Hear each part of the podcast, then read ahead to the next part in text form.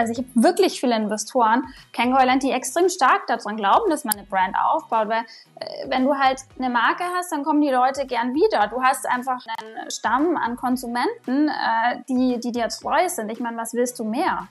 Insofern ist es für mich nur logisch, ja. Und äh, ich bin jetzt niemand irgendwie, weißt du, ich lieb's Wrestling zu machen und es ist meine Passion. Aber ich bin schon ganz klar Unternehmerin. Also ich will schon ganz klar erfolgreich sein und mir da Gedanken, wie kann ich erfolgreich sein. Das ist jetzt nicht irgendwie, äh, Delia sitzt zu Hause und weibt ein bisschen und überlegt sich, was kommt jetzt gerade aus meinem Bauch, sondern ich überlege mir ganz genau, wie kann ich einfach unsere Firma möglichst erfolgreich, möglichst sustainable in der Zukunft aufbauen. Hallo und herzlich willkommen zu einer neuen Folge Strive Up Your Life. Heute ist mal wieder eine besondere Folge, denn wir haben mal wieder eine Coverwoman zu Gast. Diesmal Delia Lachance, Mitgründerin und Chief Creative Officer von Westwing. In unserer neuen Ausgabe widmen wir uns dem Schwerpunkt Innovation und dafür passt sie hervorragend. Denn mit Westwing ist sie ein wahres Kunststück gelungen. Sie hat in wenigen Jahren eine digitale Love-Brand mit engagierter Community und treuer Kundschaft aufgebaut. Im Cover-Interview im Heft reden wir mit ihr über Innovationsgeist und unternehmerisches Bauchgefühl und heute im Podcast darüber, wie man es schafft, eine innovative Marke aufzubauen. Ich bin Hanna Andresen aus dem Strive-Team und ich hole euch zu Beginn jeder Folge immer thematisch ein wenig in die Folge rein. Und damit geht's jetzt auch direkt los. Werbung. Unser heutiger Partner möchte vor allem eins unterschiedlichste Menschen zusammenbringen und Denkanstöße geben. Die Rede ist vom Business-Netzwerk LeaderIn, das sich an VordenkerInnen richtet und an alle, die Lust auf Dialog und Inspiration rund um Diversity, New Leadership und Change haben. Trefft LeaderIn am 20. Juni beim Tag der deutschen Industrie in Berlin. Beim Panel zu digitaler Ethik werden ExpertInnen aus Digitalwirtschaft und Industrie darüber diskutieren, was es braucht, um zukunftsfähige Entscheidungen in der digitalen Welt zu treffen. Ihr wollt live dabei sein? Dann schreibt einfach eine kurze Mail an leaderin@deloitte.de. Sie verlosen 10 Tickets, mit denen ihr auch Zugang zum restlichen Programm des TDI am selben Tag erhaltet. First come, first serve. Die E-Mail-Adresse und den Link zum TDI-Programm findet ihr natürlich auch nochmal in den Show Notes. Werbung Ende.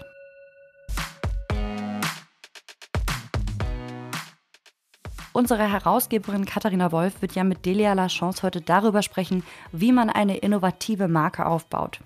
Passend dazu gibt es von mir zum Start erstmal ein bisschen Innovationstheorie aus dem Dossier der aktuellen Strive, in dem wir vier Arten von Innovationen vorstellen.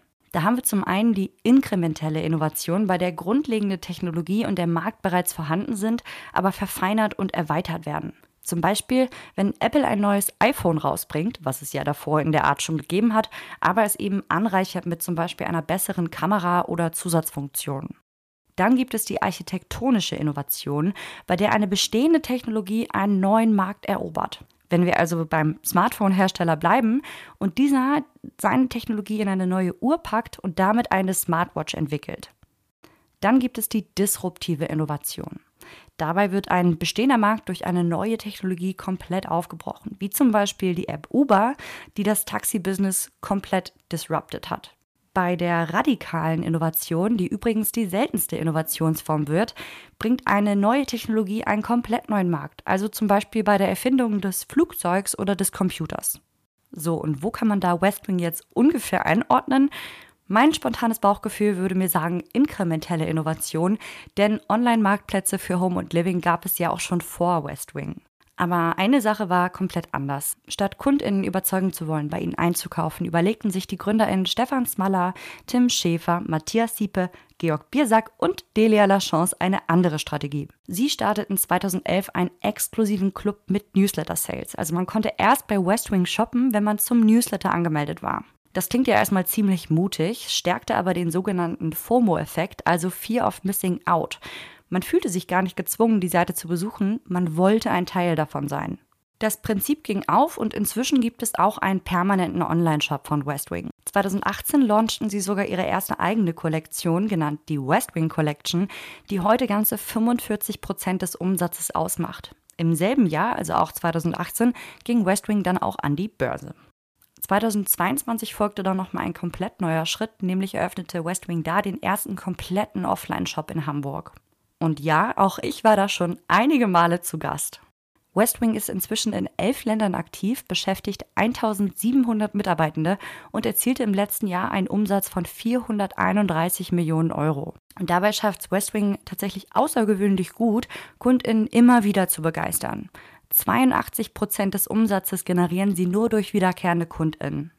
Im Cover-Interview mit Delia Lachance sprachen wir unter anderem mit ihr darüber, wie sie das geschafft haben. Wie ihr euch vorstellen könnt, gehört da eine ganze Menge Mut und auch Innovationsgeist dazu.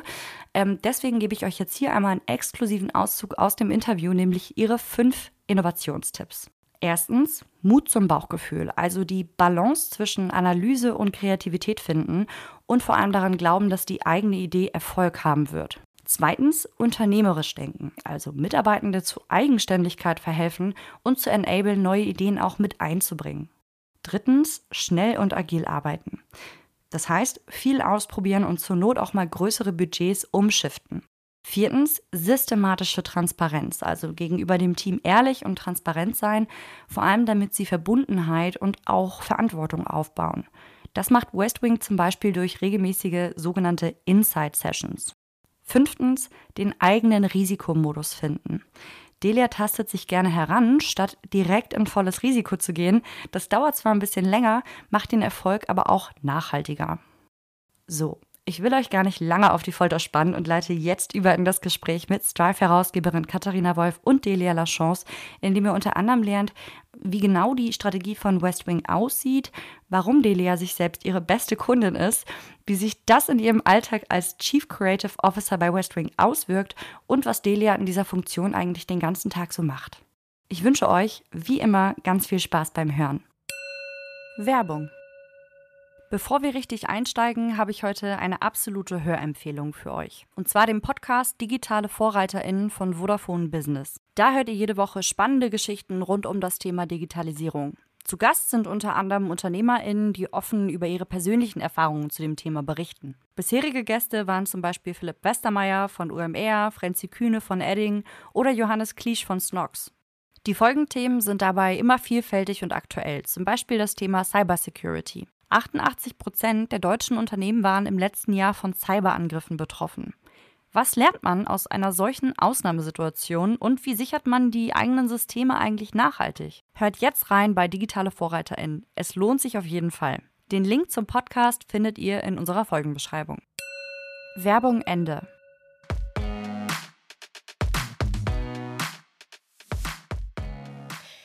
Liebe Delia, herzlich willkommen bei Strive Up Your Life. Du bist bei uns ja gerade omnipräsent. Wir sind ganz stolz, dich als unsere Coverwoman unserer Innovationsausgabe zu haben. Und jetzt darf ich auch noch mit dir über Innovationen und äh, einen innovativen Markenaufbau tatsächlich sprechen. Toll, dass du dabei bist, liebe Delia. Herzlich willkommen. Ja, danke, liebe Katharina. Ich freue mich auch sehr, ähm, dabei zu sein im Podcast, bei euch auf dem Cover, im Heft. Ähm, es hat bis jetzt wahnsinnig viel Spaß gemacht und ich freue mich jetzt super, mit dir zu quatschen. Sehr cool.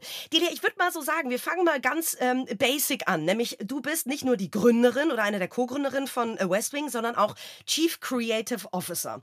Diese, kenn, diese Position kenne ich eher aus Werbeagenturen, der ganze Kreativpart. Erzähl mal ganz kurz, und das bist du ja schon, schon lange, ne? das ist ja nicht erst eine Erfindung, die, die es seit einem Jahr gibt bei euch.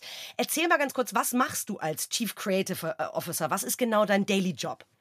Ja, äh, Chief Creative Officer ist, äh, hast du recht, ist, glaube ich, in Deutschland in der Tat ähm, nicht so ein äh, äh Begriff. Ich glaube, es liegt auch daran, dass wir halt nicht so viele ähm, Firmen haben, wo es wirklich um, ja, um Brand, Ästhetik und so weiter geht, ähm, was ja bei Westwing extrem wichtig ist. So, was mache ich äh, jeden Tag? Was macht Delia jeden Tag? es sagt sich immer so leicht, aber bei mir ist wirklich kein Tag wie der, wie der andere.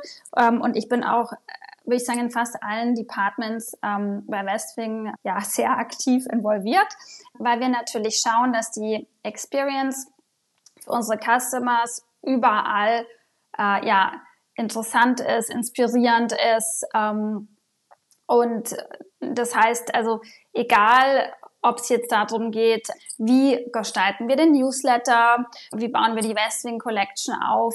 Da versuche ich eben überall so diese, ich, nenne es mal, äh, ja, sehr ja, customer-orientierte Sichtweise reinzubringen. und natürlich auch eine sehr ja ästhetische Sichtweise, auch so immer zu schauen, ist die Qualität auf einem bestimmten Level und letztlich, ich meine, letztlich geht es darum, wie machen wir uns unser Brand und unsere Firma erfolgreich und äh, für Westwing hat das natürlich ganz viel damit zu tun, ähm, äh, ja, wie, wie sehen, wie sind unsere Produkte, äh, wie überzeugen wir unsere, unsere ähm, Kundinnen und Kundinnen. Und das ist alles, was mit den Dingen, mit denen ich mich Tag für Tag sehr stark beschäftige. Ja, cool. Ein, ein bunter Strauß. Ja. einer, einer der Gründe, ähm, ich habe dir das ja schon mal äh, erzählt beim Covershooting tatsächlich. Einer der Gründe, warum du auf dem Cover bist, ist nicht nur, weil ich äh, Fangirl der ersten Stunde tatsächlich bin, weil ich finde, dass du ganz vieles einfach ganz neu gedacht hast, ähm, wie ihr West Wing und eure Marke präsentiert. Äh, auch weil es eine ganz tolle Präsentation von euch ähm, irgendwann mal im Netz gab, oder ich weiß gar nicht, ob es die noch gibt, wo ihr vorgestellt habt, wie ihr Marketing macht, nämlich über Content und viel mehr, also wo lasst ihr eure Kosten bei Menschen die Content erstellen und nicht bei Google über SEA oder bei ähm, Instagram oder so äh, paid. Klar macht ihr das auch, aber der Großteil eures Geldes geht in Personal, die Content erstellen, also in Content Marketing. Ähm, wenig paid, viel Content. Warum habt ihr diesen Ansatz gewählt? Auch den ja nicht erst äh, irgendwie seit drei Jahren oder so, wo es alle machen, mit einer D2C-Marke, sondern von Anfang an. Warum habt ihr von Anfang an auf Content gesetzt, anstatt auf paid?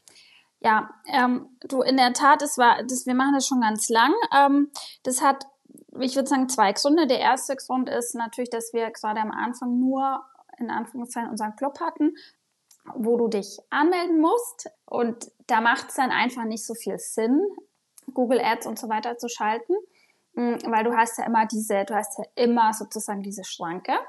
Ähm, also ganz praktischer Grund. Ähm, dann ist es auch so, dass, dass wir ähm, natürlich uns in einem Umfeld bewegen im Home and Living, wo Marken viel unbekannter sind als in Fashion zum Beispiel, wo du halt, wenn du Fashion machst, kannst du auf den Nike-Schuh XY bieten und die Leute suchen aktiv danach. Im Interior wissen die Leute nicht so ganz genau meistens, was sie eigentlich wollen. Ja, also wer weiß schon, ich will jetzt den Sessel XY von Marke XY haben. So, ähm, das sind zwei Gründe. Und dann ist natürlich, würde ich sagen, noch ein anderer Grund, der auch so ein bisschen mit reinspielt, ist halt, dass wir ganz stark uns als ja, sehr emotionale Marke natürlich von Anfang an aufgebaut haben. Und dass es natürlich viel schöner ist, wenn du irgendwie so Leute organisch äh, von dir überzeugen kannst, ähm, weil es viel persönlicher, emotionaler ist, ähm, weil es auch viel mehr so dieses Discovery, Inspiration und so weiter mit sich bringt. Du hast es gerade schon angesprochen, das finde ich einen spannenden Fakt. Ne? Ihr habt am Anfang sehr bold äh, gesagt, alles klar, wenn du unsere Website lesen willst, musst du deine äh, E-Mail-Adresse hergeben. Ja. Also ich war natürlich die Erste, die das sofort gemacht hat. habe mich aber gefragt, wie viele das machen. Das ist ja schon eine natürliche Beschränkung deines Traffics, die ihr selber bewusst in Kauf genommen habt. Hattet ihr jemals Angst, dass diese Strategie nicht aufgibt, also dass ihr euch da zu viel vorne wegkattet?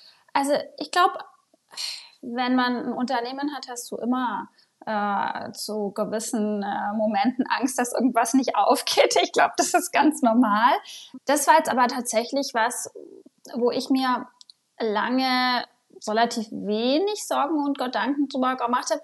Gerade am Anfang, ähm, glaube ich, war es genau richtig und ich habe es am Anfang sogar noch extremer gemacht. Ganz am Anfang konnte man nur über Empfehlungen reinkommen. Also sozusagen, wir haben Leute eingeladen, wo wir gedacht haben, die sind irgendwie gut, äh, um irgendwie, ja, ich sage jetzt mal Opinion Leader und so weiter. Mikroinfluencer. ja, genau. Damals gab es ja noch keine Influencer. Das war 2011. Da war die Welt noch anders. Und äh, genau, und die konnten dann immer drei Leute einladen und so. Und so war das am Anfang. Dann war die E-Mail-Adresse und so. Ähm, und das war aber tatsächlich wirklich was, wo ich mir lange relativ wenig Gedanken gemacht habe. Jetzt ist es schon so, dass ähm, natürlich, dass wir mehr drüber nachdenken, so wie lang macht es noch Sinn, das so hart zu machen.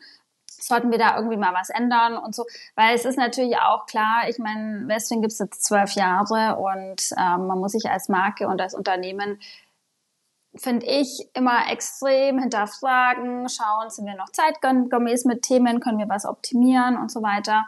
Ähm, und es geht natürlich in alle Bereiche. Absolut. Und eure Kundinnen und Kunden danken das ja. Ihr habt, äh, ich habe tatsächlich nachgelesen, äh, 85 Prozent eures Umsatzes erwirtschaftet ihr mit wiederkehrenden Kundinnen und Kunden. Das ist der Traum jedes Investors wahrscheinlich. Der Customer Lifetime Value, auf den die Investoren äh, und Investorinnen immer alle schauen, müsste bei euch irrsinnig hoch sein. Also, wie gesagt, ich bin auch äh, absolute Wiederholungstäterin permanent. Ich habe sogar ähm, irgendwann mal, das habe ich dir erzählt, eine Rolex ähm, äh, gekauft ja. bei Westwing in einem, äh, zu einer Zeit 2012, wo das absolut beknackt war von einem ähm, von einer Plattform, die damals noch fast keiner kannte. Trustworthiness irgendwie hat auch, glaube ich, ein 7 oder irgendwas gekostet, ähm, äh, mir eine gebrauchte Rolex äh, zu kaufen. Also ähm, von daher, ihr, irgendwas müsst ihr richtig gemacht haben, weil auch ich hatte das Gefühl sofort, ich kann euch vertrauen. Wie schafft ihr das, dass, dass so viele immer und immer und immer wieder kommen? Bei uns ist es ja so, dass, dass also wir haben ja ein großes äh, Kreativteam und Westwing ist eher fast schon so ein bisschen aufgebaut. Also ich will mir jetzt nicht anmaßen zu sagen, wie ein, wie ein Medienunternehmen, aber es ist schon so, dass Entertainment ähm, bei uns schon einen ganz großen Fokus hat. Ähm, also das heißt, es soll Spaß machen, bei uns zu shoppen. Ähm, es soll so sein, dass man ja richtig Lust hat, einfach da jeden Tag reinzuschauen und sich inspirieren zu lassen. Und dann glaube ich, ist es bei uns schon auch so, dass, dass unsere Kunden und Kundinnen sehr es zu schätzen wissen, dass wir wirklich kuratieren. Und das machen wir ja seit zwölf Jahren. Also wir haben immer geschaut, dass, dass wir keinen irgendwie stillosen Schrott auf die Seite nehmen, wenn ich es mal so sagen darf, sondern ähm, dass man eben weiß, okay, wenn ich zu Westwing gehe, das sind irgendwie coole Sachen, die sind schön ausgewählt, ähm, die haben irgendwie eine tolle Qualität, super Design, da lerne ich irgendwie coole Brands kennen, echt tolle neue äh, Designs, die ich jeden Tag sehe. Und ich glaube schon, dass, äh, dass man das über die Zeit einfach zu schätzen ähm, lernt. Hoffe ich zumindest. Ja, und ich finde es so spannend, ne, wenn man bei euch über einen Account scrollt. Also wie gesagt, äh, wir sind absolute Stalker eures Businessmodells, weil wir uns ganz viel bei euch abgeguckt haben. Ähm, alles, was man da immer liest, ist, ähm, wie ge ihr geht auf Inspiration äh, und nicht auf Verkauf. Das heißt, wenn man euren Instagram-Channel zum Beispiel anguckt, ist da nur Inspiration, aber nicht ein einziges Mal, also gefühlt, vielleicht habt ihr es auch verändert, aber ähm, gefühlt einmal, das ist das neue Sofa, kauft das neue Sofa. Warum? Das hat alles, glaube ich, damit zu tun, was du auch gerade schon angesprochen hast, dass wir eben eine sehr loyale Customer Base haben. Und ich weiß nicht, wie es dir geht, aber ich habe kein, also ich habe keine Lust, immer mit so Sachen voll zu geballert, äh, es weiß so voll zu werden. So kauft das, kauft das. Ich gehe ja wohin und ich glaube, es ist auch heute so ein bisschen gerade mit Social Media anders. Ich gehe ja hin, um mich inspirieren zu lassen, um irgendwie Advice zu bekommen und nicht um so bold irgendwie so ein Produkt einfach äh, reingepresst zu bekommen. Da habe ich ja schon gar keinen Bock drauf irgendwie. Ich weiß nicht, das macht so ein bisschen unsexy. Und wenn ich aber mir irgendwie, weiß nicht, tolle, tollen Content, tolle Videos, Bilder und so anschaue, wo es dann toll gestylt sind, toll inszeniert sind, dann hat es ja für mich irgendwie so eine ganz andere Attitude. Ja, da will ich es viel lieber haben. Und es geht mir auch mal ganz stark darum, sozusagen, also auch sozusagen, wir wollen ja auch so ein bisschen in Anführungszeichen helfen, Probleme zu lösen, weil einrichten ist nicht so easy. Ich glaube, das wissen wir alle. Und wenn ich jetzt einfach sage, hallo, hier ist ein tolles Sofa, kauft es jetzt, damit ist keinem geholfen, sondern ich muss sagen, hey, das ist äh, zum Beispiel unser Sofa Lennon, das ist perfekt für dich, wenn du was haben willst, was total cozy ist, was äh, modular ist, wenn du vielleicht eine Family hast oder planst, wenn du eher so ein bisschen casual, loungy Typ bist, äh, gern lange Filmabende machst, dann ist es perfekt für dich. So, und dann äh, spinnst du halt eine Geschichte darum. Dann haben wir wieder andere Sof Sofas, wo du sagst, hey, dieses Sofa ist perfekt für dich, wenn du so und so ein Typ bist.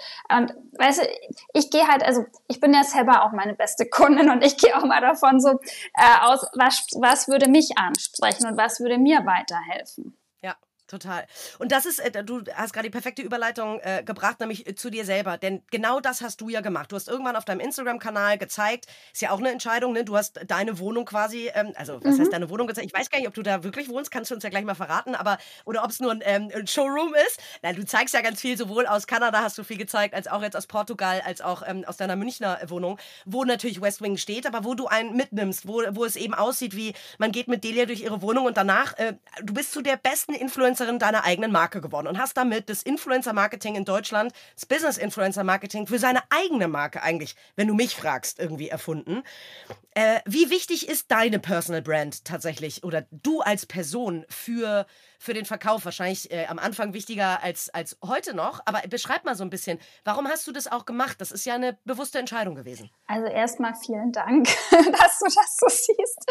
Ähm, ach, äh, du, das kam irgendwie einfach so. Es hat sich einfach so entwickelt. Es hat äh, bei mir ist so, ich entscheide echt ganz viele Sachen aus dem, aus dem Bauch, weil ich glaube ganz, ganz extrem dran, ähm, äh, ans, äh, dass, es, dass es super wichtig ist, aufs Bauchgefühl zu hören, weil uns das schon irgendwie so richtig ähm, leitet in dem, was wir tun. Und deshalb, es hat sich einfach so ein bisschen für mich ergeben, dass ich gedacht habe, das macht irgendwie Sinn. Es ist aber, um ehrlich zu sein, wesentlich weniger von meiner Zeit, als alle mal denken. Ja, also ich äh, mache so wirklich, äh, also ich kann dir sagen, Katharina, ich persönlich bin echt mega unzufrieden mit meinem Instagram-Account, weil ich habe einfach so wenig Zeit und ich würde so gerne noch viel mehr sharen an irgendwie Interior-Tipps, an Business-Tipps und so weiter. Aber ich schaffe es einfach zeitlich nicht. Ja, das ist das, ist das Problem ähm, an, der, an der ganzen Sache. Deshalb freut mich, dass es, äh, dass, dass es dir äh, gefällt und dass du das, dass du das so siehst. Ja, und für mich ist es einfach halt so, so eine natürliche Sache, dass ich meine, äh, wenn ich irgendwie für die, für die Brand stehe, ist es eine Brand, bei der es um Home and Living geht, dann finde ich, macht es einfach nur Sinn, auch mein Zuhause zu zeigen. Ich fände es irgendwie fast komisch, wenn ich es nicht machen würde. Ja, aber das kreiert ja so ein bisschen, ich meine, das wirst du auch sehen, äh, bei mir kommen jetzt häufiger Leute an und sagen, ach, hallo Katharina, ach, warte ganz kurz, ich bin die und die, ähm, du kennst mich ja gar nicht, das fühlt sich an, als würde ich dich kennen. Mhm. Das ist ja der Effekt, den wir produzieren, ja. indem wir über LinkedIn, Instagram, wo auch immer was teilen. Das eigene Zuhause ist ja nochmal total intim. Was erlebst du da so, auch über Instagram so, wo du denkst, wow, das hat mich mal total erstaunt irgendwie, dass, dass das jemand fragt oder, ähm, also, oder sind die Leute dann so ganz nah dran? Schafft das noch eine andere äh, Intimität? Ähm, ich glaube, Intimität äh, schaffst, schaffst du eher durch dieses, wenn, wenn du viele persönliche Stories machst, wenn du viele persönliche Video, Videos machst, in denen du auch erzählst und, und, und sprichst und dich persönlich austauschst. Das ist bei mir was, was ich momentan gar nicht mache, weil ich es einfach nicht schaffe. Zeitaspekt wieder. Ich würde es gerne wieder mehr machen, weil ich persönlich, ich mag den persönlichen Austausch und ich lerne auch immer super viel darüber. Ähm, wie können wir uns verbessern? Wenn mir irgendwie jemand sagt, hey, meine Bestellung kam nicht ähm, perfekt an, dann geht es wirklich bei uns dann, also ich will jetzt nicht sagen, dann geht sofort zu uns ins Customer Service, bitte schreibt mir nicht alle jetzt auf Instagram, wenn was schief ging, aber ähm, ich lerne da schon sehr viel drüber, muss ich sagen. Deshalb mag ich es auch. Ähm, ich muss auch sagen, ich habe nette Follower, also ich habe selten Leute, die irgendwie so so sehr ätzend sind. Natürlich gibt es manchmal Sachen, die halt auch so ein bisschen äh, mühsam bis äh, komisch lustig sind. Ähm, das muss man dann, glaube ich, einfach versuchen, so ein bisschen mit äh, ironischer Distanz zu nehmen, würde ich sagen. Delia, ähm, Branding ist ja auch, also alles, was, was ihr gemacht habt, ist so eine Sogwirkung zu kreieren für die, für die Brand, für die Produkte. Ähm, Brand lässt sich ja schwer in Zahlen messen. Das ist so ein bisschen, ne, früher hat man gesagt, TV-Werbung lässt sich schwer in Zahlen messen, die Brand noch viel, schwer, viel schwerer. Du hast selber gesagt, ganz viel Bauchgefühl steckt in, in dem Aufbau ähm, äh, von, von, von so einer Brand. Wie habt ihr denn als Unternehmen das ganze Thema Brand für euch quasi messbar gemacht? Habt ihr besondere Brand-KPIs oder so gehabt? Oder habt ihr einfach gesagt, Mensch, äh, äh, weiß ich nicht, das Bauchgefühl stimmt, die Zahlen auch, dann ist ja super, dann scheint die Brand zu funktionieren oder wie messt ihr das? Also ich bin jemand, habe ich dir schon, schon mehrfach gesagt, ja, ich folge sehr stark meinem Bauchgefühl und für mich ist auch so ein bisschen mein, mein also weißt du, ich habe nicht BWL studiert oder so, aber für mich zählt gesunder Menschenverstand so, ja, und ich schaue mir halt an, welche, welche Marken kaufe ich, ja, kauft irgendwie mein, mein Umfeld, äh, welche Brands sind irgendwie erfolgreich. Ich, ich sehe irgendwie, okay, da, ich weiß jetzt nicht, ob er es gerade noch ist, aber Bernard Arnault, Arnault wird, wird irgendwie die wohlhabendste Person ähm, auf der Welt, ja, in diesen Rankings. Und was macht der? Nur Brands, ja, nur ästhetisch Premium, Luxury, wo es um Geschmack geht, um, um Ästhetik geht. Und ich glaube halt, ein Brand hat einfach wahnsinnig viel Value, weil ein Brand ähm, gibt mir als Konsumenten oder Konsumentin ja Trust. Ich weiß, ich gehe da immer wieder hin, ich bekomme irgendwie, was ich möchte und deshalb hat es super viel Wert.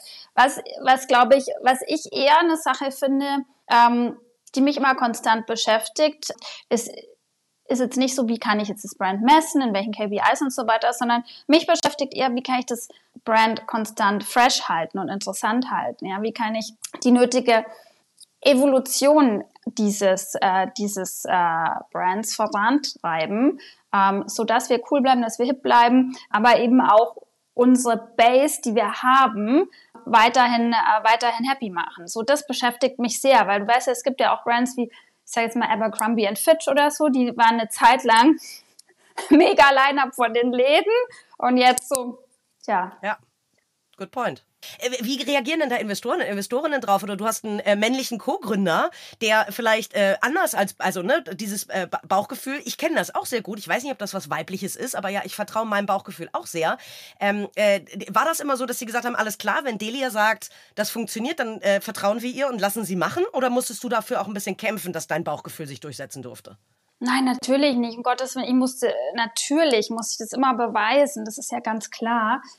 Ich glaube aber, was bei uns schon immer gegeben war, dass wir halt gesagt haben, wir wollen eine Marke aufbauen. Ja, jetzt wie die Marke aussieht, das war natürlich äh, gibt es irgendwie, gibt es da viel ähm, Diskussionspunkte, äh, die man hat täglich und die wir auch hatten über, über die Jahre hinweg.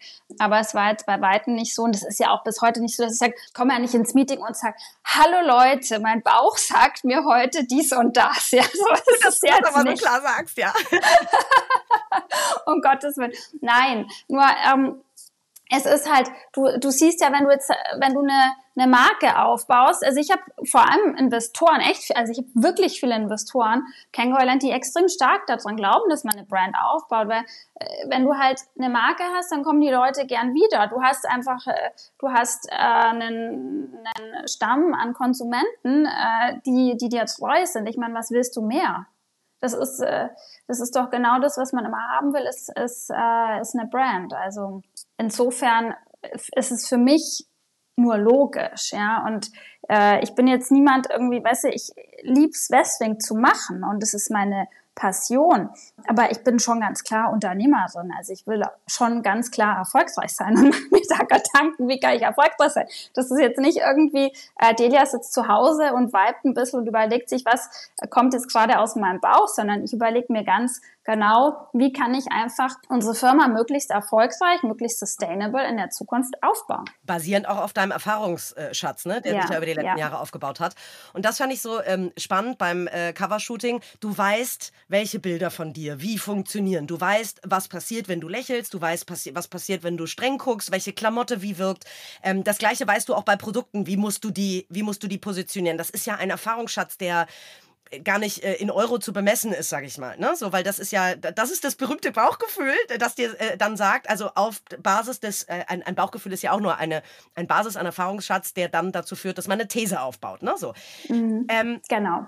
Kannst du das tatsächlich so, so genau sagen? Und sag mal, woher, versuch mal dein Bauchgefühl dabei äh, zu beschreiben oder deinen Erfahrungsschatz. Welche Fotos funktionieren wie? Wie musst du Produkte äh, präsentieren, damit sie am Ende gekauft werden? Also dieses, wie mhm. funktioniert Content Marketing? Wie machst du aus einem Foto eine Conversion? Also vielleicht darf ich nochmal ähm, anders anfangen. Ich würde vielleicht direkt erstmal anfangen, wie man eigentlich äh, äh, ein Produkt oder ein Produktportfolio ähm, entwickelt, wenn wir jetzt sagen mit Bauchgefühl. Du kannst jetzt natürlich eine riesen Datenanalyse ähm, holen an welche Sofas werden, also welche Sofas verkauft, werden gerade verkauft oder sind im Angebot online oder I don't know what, ja. Äh, ich, ich mache jetzt mal ein super simples Beispiel. Ja, ich habe gerade schon mal über unser Lennon-Sofa, das ist eines unserer Bestseller, gesprochen. Das war für mich so, äh, ich schaue mir das Portfolio an und ich sehe, und das mache ich regelmäßig und dann sehe ich einfach, okay, ähm, damals hatten wir eben kein modulares Sofa. So. Und für mich war das super wichtig. Wir brauchen ein modulares Sofa, weil wir verändern uns, äh, Wohn-, Familiensituationen verändern sich, wir ziehen mehr um, wir wollen irgendwie unser Sofa mitnehmen, ähm, dann passt vielleicht nicht mehr in den Raum. So für mich war das ganz klar, wir brauchen ein modulares Sofa, was sich verändern kann. So. Dann war es für mich auch klar, wir sind irgendwie Generation Netflix, ja. Es war noch nie, glaube ich, vor, also bei meinen Eltern ist es immer noch so, wenn ich meiner Mutter rede, die ich finde das so, irgendwie so was Fernsehen und so ist fast so ein bisschen, so, ja. So, und wir sind so die Ersten, die, glaube ich, die so, so irgendwie, wo es normal ist, dass man sagt, hey, komm vorbei, wir schauen uns irgendwie einen Film an. und so. Und dann haben wir gesagt, lass uns irgendwie ein Sofa machen, was irgendwie so richtig cozy ist, wo man das irgendwie machen kann, was halt so diesen lässiger so Lifestyle hat. Ja, nicht so wie früher, so, ah, komm mal vorbei, wir trinken jetzt hier äh, Tee und so und essen den Kuchen, ähm, sondern halt so dieses Loungige, so. Und es fängt eben an mit so einer Idee und dann gehst du halt tiefer rein und sagst genau, okay, was muss so ein Sofa genau haben, wie, äh, wie tief muss das sein und so weiter, welche Farben muss das haben und so. Und dann ähm, und dann gehst du ja erst in die Kommunikation, wenn dieses Sofa da ist. Und dann zeigst du eben in einer, weiß nicht, kannst du, wir hatten jetzt so eine Paid Social Kampagne, die hat super funktioniert, äh, die unser Marketing-Team echt ganz toll, richtig toll gemacht hat, wo wir dann eben auch eine Family gezeigt haben, die sich, die sich verändert und so. Und dann erzählst du eben diese Stories drüber, drüber und dann kann man sich hoffentlich damit identifizieren und eben verstehen, okay, das Sofa ist was für mich. Cool. Aber wie bringst du denn, also das ist jetzt, wie du, wie du Produkte entwickelst und wie bringst du, also wie, wie macht man aus einem Foto, aus einem Content, aus einem Post eine Conversion tatsächlich? Also woher weißt du, was wie funktioniert? Hm. Also ich kann dir das auch nicht hundertprozentig sagen, immer was genau funktioniert. Ähm, ich, für mich ist es, ich bin jemand, ich bin halt, ich gehe wirklich immer extrem von der Sicht unserer Customers aus, ja. Und ich denke mir, wie würde ich ein Produkt kaufen oder warum würde ich ein Produkt kaufen? Und das ist meistens. du sagst das, als wäre das so banal. Das ist in Deutschland immer noch, also das ist schon, wenn ich da einhake, aber das ist in Deutschland, wir reden immer alle, wir denken von, der Kunde ist König oder die Kundin ist Königin. Das ist überhaupt nicht diese Denke, wirklich. Du setzt dich dahin und sagst, alles klar, was bräuchte ich, damit ich kaufe? Das ist was, ja. das ist eine vollkommen andere Denke. Das ist für dich total normal. Deswegen gehe ich da nochmal so rein. Ne? Das ist das, was ganz, ganz vielen Firmen, glaube ich, einfach fehlt. Oder die es ja. dann nicht, nicht, reell umgesetzt kriegen. Aber weißt du, Katharina, ich bin halt auch nicht so verkopft, ja. Wie Gott sagt, ich habe nicht BWL studiert, sondern. Vielleicht ähm, ist das genau, den, genau dann, ich, wie, wie es geht ich, ich, ich gehe halt einfach, und um Gottes Willen, verstehe mich nicht falsch, das ist jetzt null, gar nichts gegen BWL-Studium, okay? Das ist wirklich gar nicht, null, null, null. Sondern ähm, nur ich gehe halt einfach, manchmal sind die Dinge, glaube ich, viel, gerade wenn du irgendwie, äh, wenn du Dinge an Menschen verkaufen möchtest, dann geh doch vom Mensch aus, ja? Also das, das ist, ist so meine Devise. Und da, ich kann dir da ganz viele Beispiele sagen, ja, die irgendwie, die halt so irgendwie funktionieren. Und das ist ja auch, weißt du, selbst Trends. Ich meine, was ist ein Trend? Ein Trend ist eine Strömung, die entsteht, weil wir uns gerade so fühlen, weil es irgendwie ähm, gesellschaftliche, politische Strömungen gibt. Und das resultiert in, in Trends. Ja, das ist ja, der, es ist, ist ja nicht einfach irgendwie äh, aus der Luft gegriffen, wenn sich Leute, äh, wenn, wenn sich alle gerade, weiß ich nicht, mehr farbenfroh anziehen oder I don't, I don't know what. Ja, also die Trends entstehen ja woraus. Und es ist immer so dieses, ähm, diese Denke rund um, um, um, um die Menschen, an die man da verkaufen will. Ich finde, das ist, das ist total wichtig und, und ich merke das auch, ja, dass es halt in, glaube ich, schon in einigen Firmen fehlt, dass man, das ist halt so, es passiert dann irgendwie abgehoben in irgendeinem Konferenzraum, in irgendeinem Excel-Sheet wird dann irgendwas entschieden, ja, aber es wird nicht drüber nachgedacht, wie kaufen Leute eigentlich ein oder was brauchen die eigentlich oder hätten die gerne. Ja, danke. Nicht nur welches Produkt hätten Sie gerne, sondern auch wie kaufen Sie überhaupt und ja. so. Ne? Also deswegen, da hast du ganz viele Dinge angesprochen, die und das ist hast du auch vorhin gesagt, der normale Menschenverstand, den wir vielleicht manchmal über eine Excel priorisieren müssen. Das ist absolut ja. richtig. Delia, gibt es einen Trend? Also ich habe irgendwann mal mit dem äh, äh, Gaming-Unternehmer Heiko Huppertz äh, gesprochen, der die Facebook-Games verpasst hat. Das war so sein größter ähm, Business-Fehler, sag ich mal, äh, äh sagt er. Ähm, äh, gibt es einen Trend, den du mal vollkommen verpasst hast? Oder ein Produkt, was gar nicht funktioniert hat? Oder irgendwas, so, was so ein richtiger Flop war? Also, ich meine, bei einem gerade Product Brand, wie wir mit Westwing Collection aus sind, gibt es natürlich immer Produkte, die nicht funktionieren. Und es ist übrigens interessanterweise immer dann, wenn wir versuchen, zu viel zu machen und wenn man nicht drüber nachdenkt, ähm, dann kommen irgendwie Sachen, die nicht so gut funktionieren. Ähm, was ich dir sagen kann, was ich als Trend immer noch mega verpasst habe, und es ist echt ein bisschen peinlich, aber ich habe immer noch kein richtiges TikTok.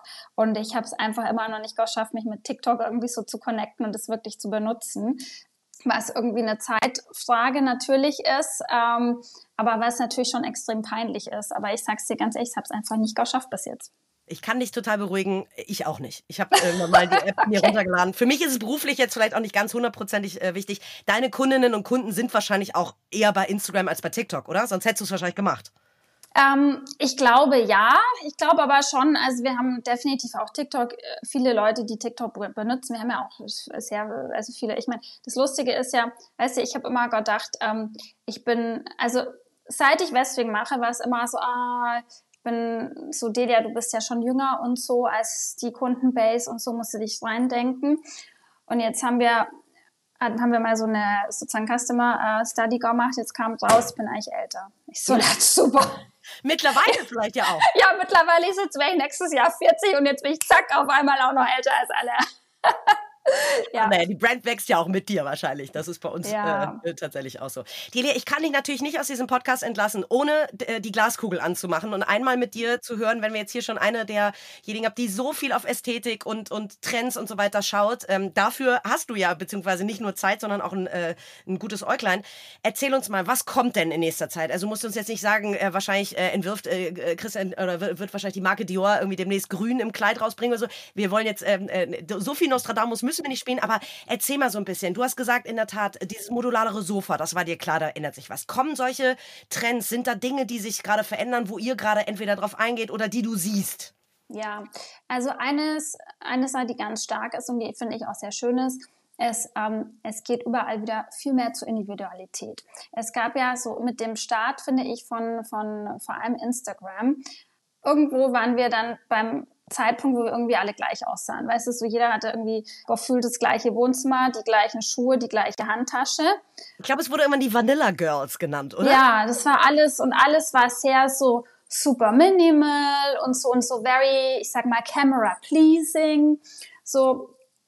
Und das geht gerade, finde ich, so ein bisschen zu Ende. Also es kommt wieder Farbe, es kommen irgendwie Muster, es kommen andere Texturen und so. Es kommt einfach Individualität und auch eben, wenn es vielleicht nicht so super sleek und camera pleasing ist, ähm, wird es wird es gemacht und gefallen und ich finde es mega schön.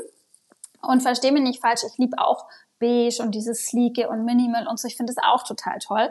Aber ich finde es einfach wahnsinnig schön, individuelle Outfits zu sehen, individuelle Interiors zu sehen. Und deshalb finde ich das einen ganz tollen Trend, dass es da ganz stark jetzt wieder zurückgeht, ja. Cool. Vielleicht noch eine letzte Frage, so ein bisschen deine Vision für, für West Wing in den nächsten Jahren. Also gibt es was, worauf ihr hinarbeitet oder so? Gib uns da nochmal einen Ausblick mit, bevor ich dich entlasse. Mhm. ähm, also für uns definitiv äh, super wichtig ist unsere West Wing Collection. Ähm, da steckt echt ganz viel Passion drin. Ähm, und sind wir sehr sehr happy mit, wo es äh, wo es hingeht, haben aber auch noch wahnsinnig viel vor. Ähm, ich bin ja immer eher ein Mensch, der, der sieht, was fehlt noch, als was ist schon da.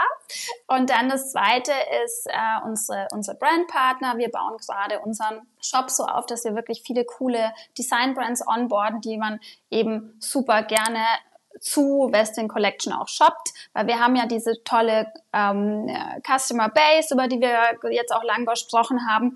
Und ich glaube, uns geht's allen so, wir wollen alle nicht das gleiche Modebrand auch tragen. Das ist im Interior genauso. Ich habe auch gerade gesagt, geht um Individualität. Und äh, da möchten wir natürlich eben auch ähm, weiß ich nicht, die Duftkerze anbieten von, weiß ich nicht, einem coolen Brand aus Frankreich und äh, einen coolen, irgendwie mega ausgefallenen äh, Sessel von irgendeinem Brand aus Italien oder so. Ähm, und da sind wir echt super, super äh, passionate und es macht äh, wahnsinnig äh, viel Spaß, äh, sich das, so, das sich momentan so auszudenken und das aufzubauen. Ja, mega. Also wahrscheinlich, wenn wir uns in ein, zwei Jahren dann vielleicht hier nochmal im Podcast wieder treffen, wirst du erzählen, wie es alles funktioniert hat. Ähm, äh, ich finde, es wird bald mal wieder Zeit für eine schöne Präsentation, wie euer Content Marketing, ja. damit wir alle wieder lernen können. ähm, äh, wir verlinken euch auch gerne. Ich muss mal gucken, ob es die äh, Präsentation noch ähm, im Web gibt. Falls es sie nicht gibt, verlinken wir sie euch fairerweise nicht. Dann hat es wahrscheinlich einen Grund, warum ihr sie rausgenommen habt. Äh, ansonsten würden wir sie in den Show Notes einfach nochmal verlinken, weil wie gesagt, wir haben ganz viel daraus gelernt. Vielen, vielen Dank, Delia, für deine äh, Arbeit, deinen Einsatz, ähm, äh, dass wir alle ein bisschen, dass du Vorbereiterin warst und bist und bleibst. Ähm, viel Erfolg weiterhin und bis ganz bald. Vielen Dank. Danke, liebe Katharina. Hat Spaß gemacht. Toll. Ciao, ciao. Ciao. Dieser Podcast wird herausgegeben von Strive Publishing GmbH und produziert von Auf Wellenlänge. Dir hat unser Podcast gefallen? Dann abonniere unseren Podcast und gib uns, wenn du magst, eine Bewertung. Im besten Fall natürlich eine gute. Wir freuen uns außerdem sehr, wenn ihr unseren Podcast auf Social Media teilt und die Kanäle des Drive Magazine verlinkt. Bis zur nächsten Folge.